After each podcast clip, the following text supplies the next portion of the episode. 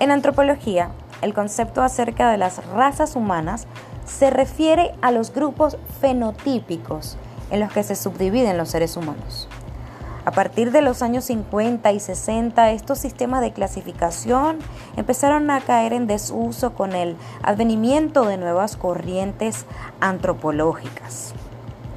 Estos sistemas, según la época y el contexto y la rama encargada de su estudio, se ha denominado pues la antropología física, que se basa mayoritariamente en los aspectos físicos visibles como el color de la piel, características del cabello, la forma del cráneo y pues todas estas características fenotípicas que ya nosotros sabemos. Resulta y pasa que estas características también afectan tu timbre.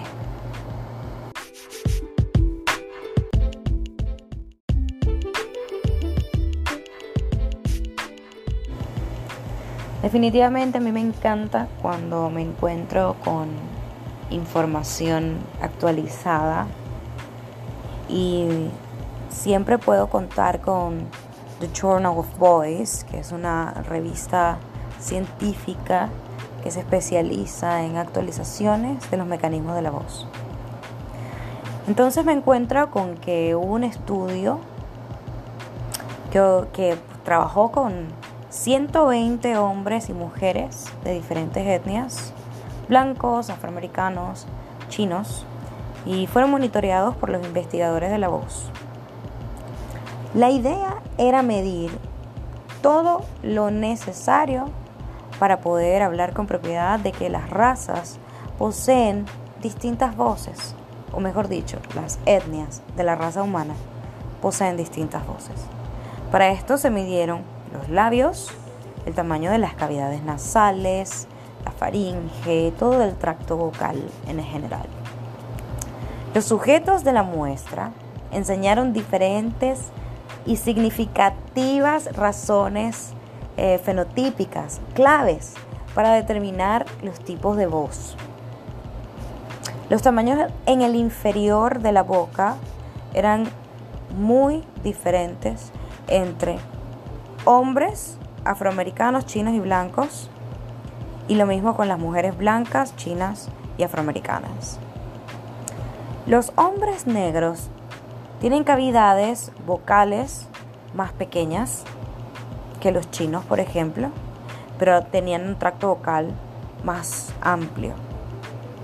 Las mujeres blancas tenían un mayor tamaño en faringe, pero las negras tenían cavidades más grandes. Así se apreciaron muchas diferencias que señalan que no solamente cada raza tiene una voz, sino que también existen diferentes clasificaciones vocales dentro de una misma raza y que no se puede generalizar las voces de todos los seres humanos o clasificar las voces de todos los seres humanos de la misma manera. Estas, estos tipos de, de clasificaciones vocales se determinan por el tamaño de las cavidades dentro de la boca y del tracto vocal, porque esto influye directamente en la resonancia de nuestra voz. En la cultura popular siempre hemos escuchado cosas como voces de negros, voces de chinos, es que esta persona canta como negro o canta como un chino o de cosas así siempre siempre hemos escuchado este tipo de comentarios. Las voces de los cantantes negros han sido las voces más envidiadas a lo largo de la historia de la humanidad y yo creo que nadie puede refutar esta teoría.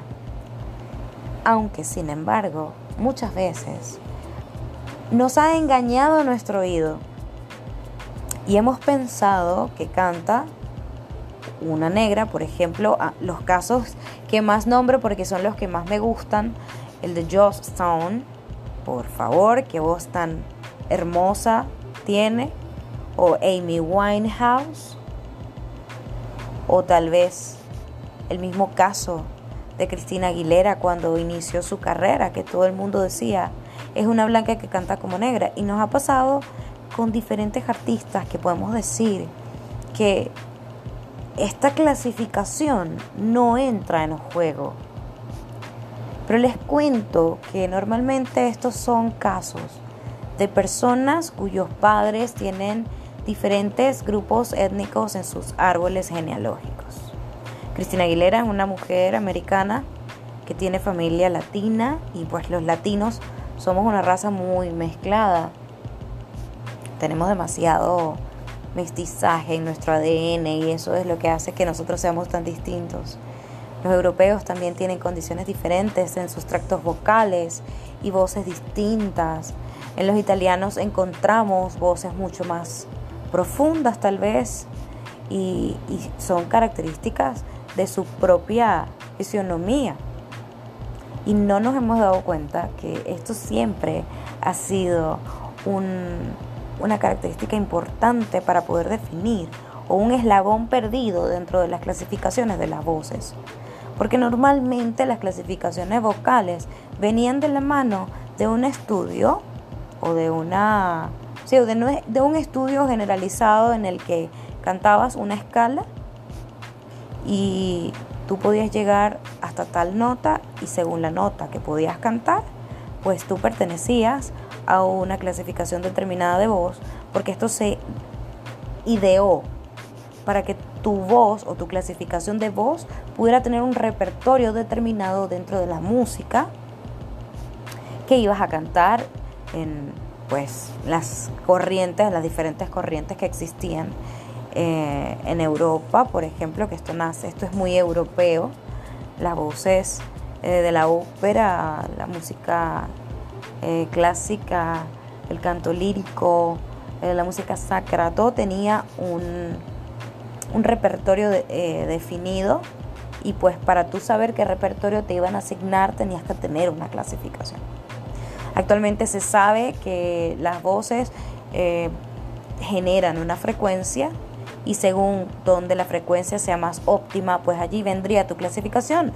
Pero como no todos tenemos Eh, las herramientas necesarias para medir las frecuencias del sonido de cada persona y tampoco tenemos cómo saber cuál es el tamaño de nuestras cavidades vocales o de nuestro tracto vocal.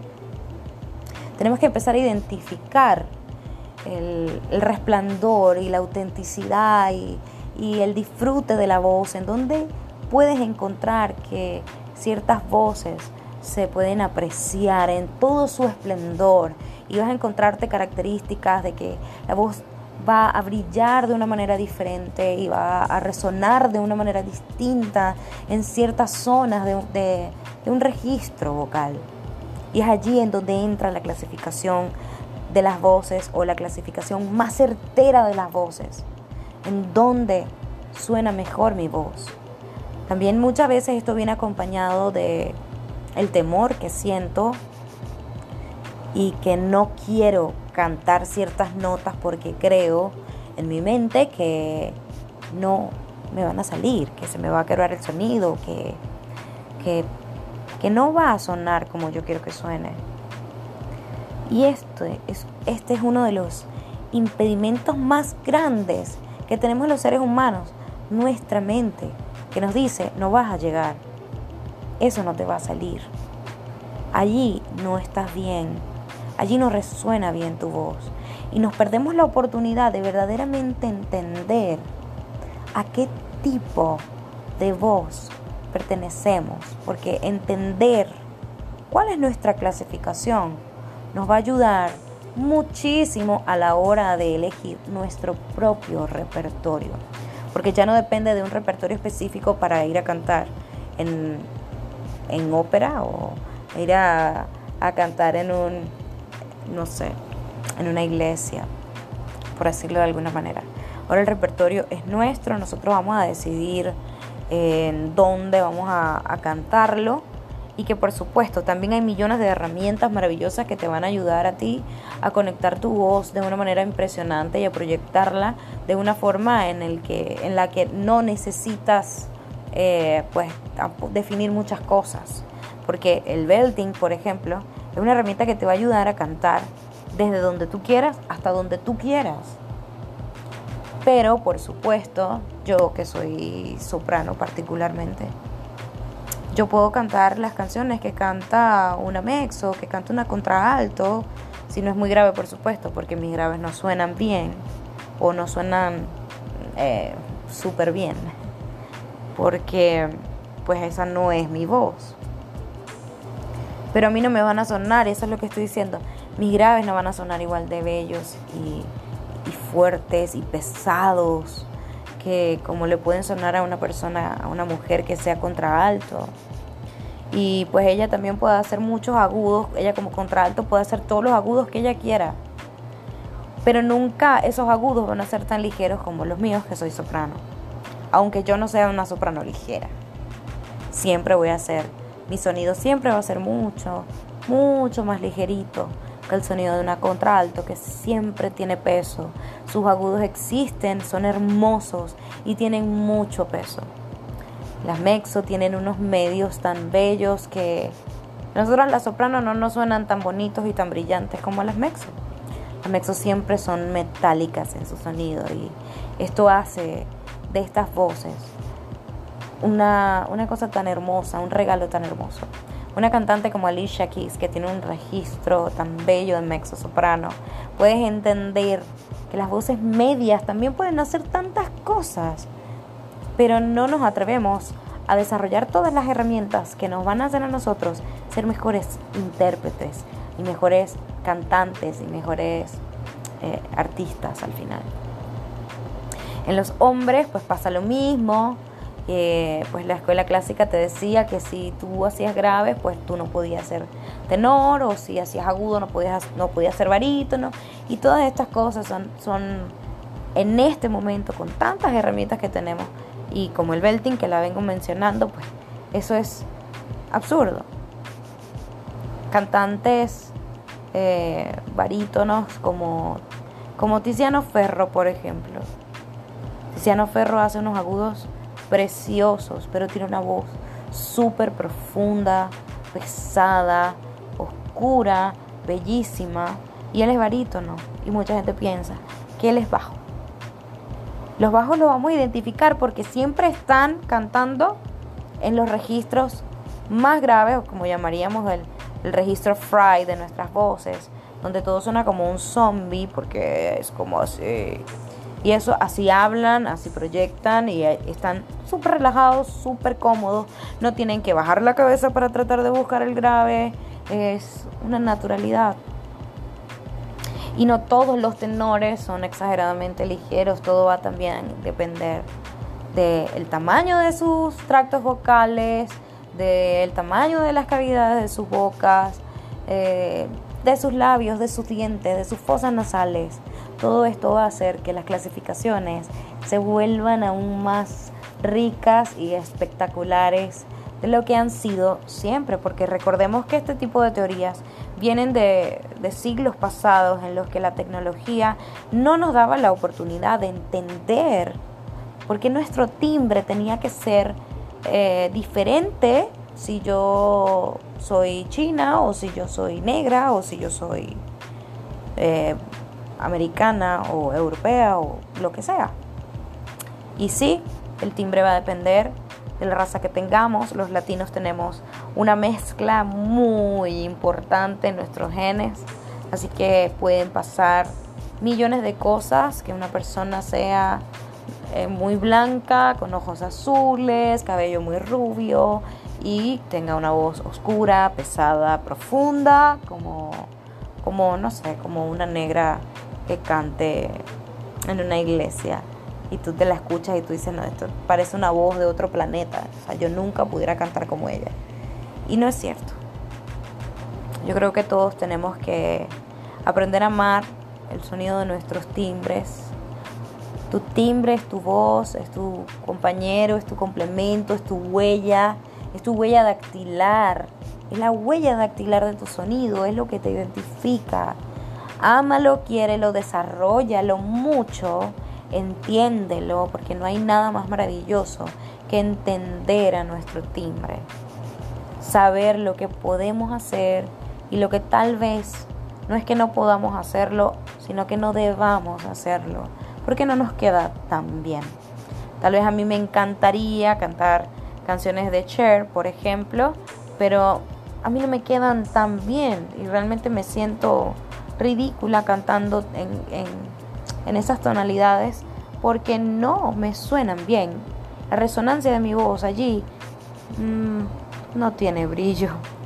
Mi voz brilla, mi voz se escucha y se aprecia mejor en los agudos porque, bueno, soy soprano y las características de mi tracto vocal pues confirman que aun cuando tenga tantas mezclas de razas, mi voz es de una manera y no de la que yo quisiera que fuera.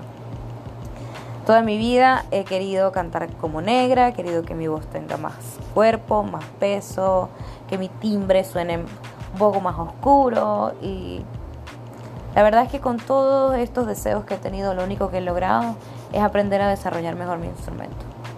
Aprender a conocerlo, aprender a manejarlo y aprender a, ponerlo donde yo quiero que esté, a colocarlo donde va y, y a tener madurez en cuanto a decidir qué es lo que voy a hacer cuando estoy cantando y a tener algo que se llama malicia en el canto, que siempre lo menciono. Así que bueno, queridos amigos, yo espero que te haya entretenido este nuevo episodio del podcast.